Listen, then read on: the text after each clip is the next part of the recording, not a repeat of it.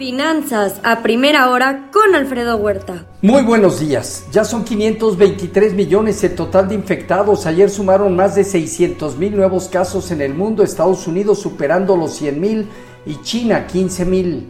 Ya son 11.685 millones de dosis aplicadas en el mundo. Estados Unidos a un ritmo diario de 259 mil. México 478 mil y China 1.6 millones. Joe Biden hablará con líderes del G7 esta semana para generar nuevas sanciones a Rusia. Los ataques rusos a Mariupol se, intensifican. El indicador de PMI Market de servicios de China cayó fuerte durante el mes de abril en una clara zona de desaceleración que impactaría el segundo trimestre del año. Estados Unidos considera sanciones sin precedentes contra el gigante tecnológico chino Hikvision lo que aumentará la guerra contra el gobierno de China hacia una nueva dirección. Jerome Powell se compromete a frenar la inflación con aumento de tasas de interés que ponen en riesgo el crecimiento económico. Empieza con 50 puntos y de manera muy moderada con la venta de activos, lo que duplicó la, la hoja de balance en dos años, lo quieren reducir en un periodo de 4 a 5 años. Por eso, los mercados reaccionaron ayer. Hoy los mercados aguardan la decisión de política monetaria del Banco de Inglaterra. Se espera un aumento entre 25 y 50 puntos base en su tasa de referencia. Ayer la Fed hizo lo mismo, 50 puntos base al alza eh, a niveles del 1% y Brasil aumentó 100 puntos base para llegar la tasa de interés al 12.75%. Hoy el, rendimiento del bono a 10 años operando en 2.95 a 2.96, eh, alrededor de 4 puntos base arriba. Con respecto a Asia Pacífico, sesgo ligeramente negativo, mercados feriados. China ganó 0.7%, Hong Kong, Malasia, Singapur y Corea del Sur a la baja. Ventas minoristas de Hong Kong cayeron fuerte ante freno por COVID. Japón utilizará reactores nucleares para reducir la dependencia de la energía rusa. En Europa los mercados presentan ganancias entre el 1 y 2%. Francia, Alemania, Italia, España y el Financial Times de Londres. Hoy, elecciones locales en Gran Bretaña donde la sociedad evaluará a Boris Johnson. La inflación en Turquía roza el 70%.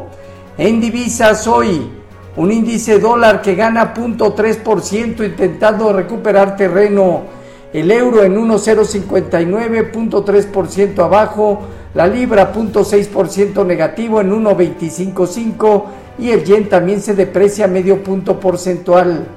Hoy el petróleo ya más tranquilo gana 0.2%, el WTI en 108.1 dólares, reaccionan metales, el oro en 1896 dólares, 1,5% arriba, la plata 2.4% arriba y cobre gana moderadamente 0.2%.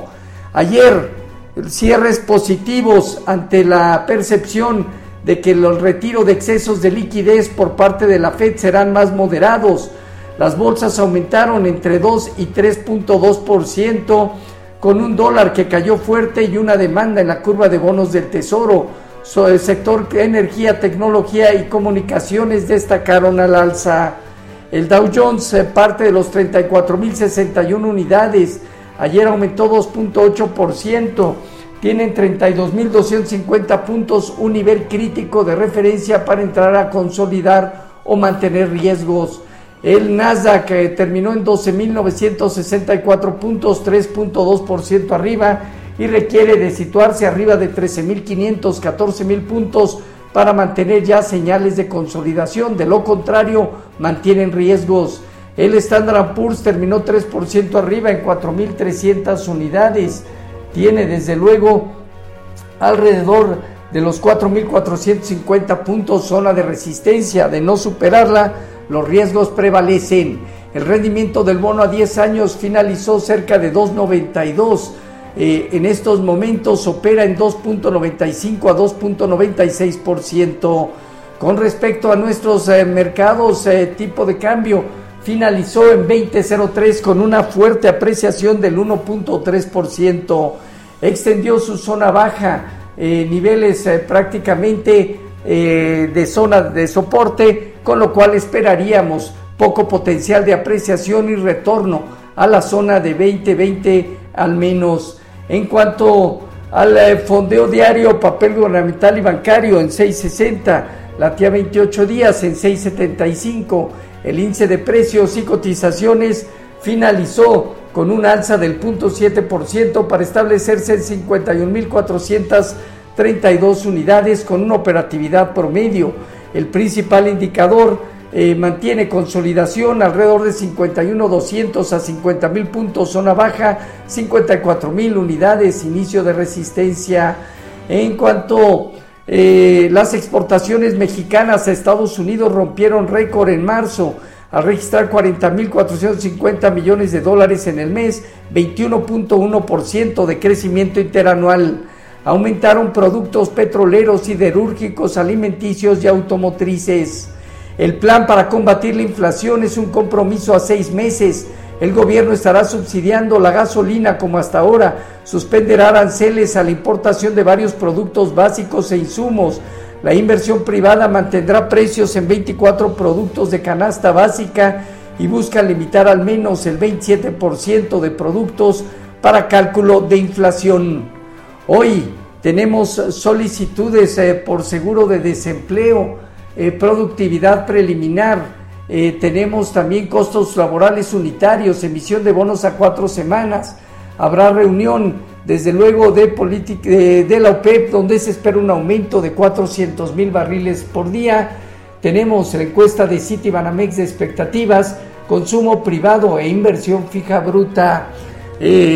Los eh, futuros se mantienen negativos alrededor del punto 5 al punto 8% Dow Jones Standard Poor's y Nasdaq. Tipo de cambio 20.06 a la venta, punto 3% de depreciación. Así, Finanzas a primera hora con lo más relevante hasta el momento.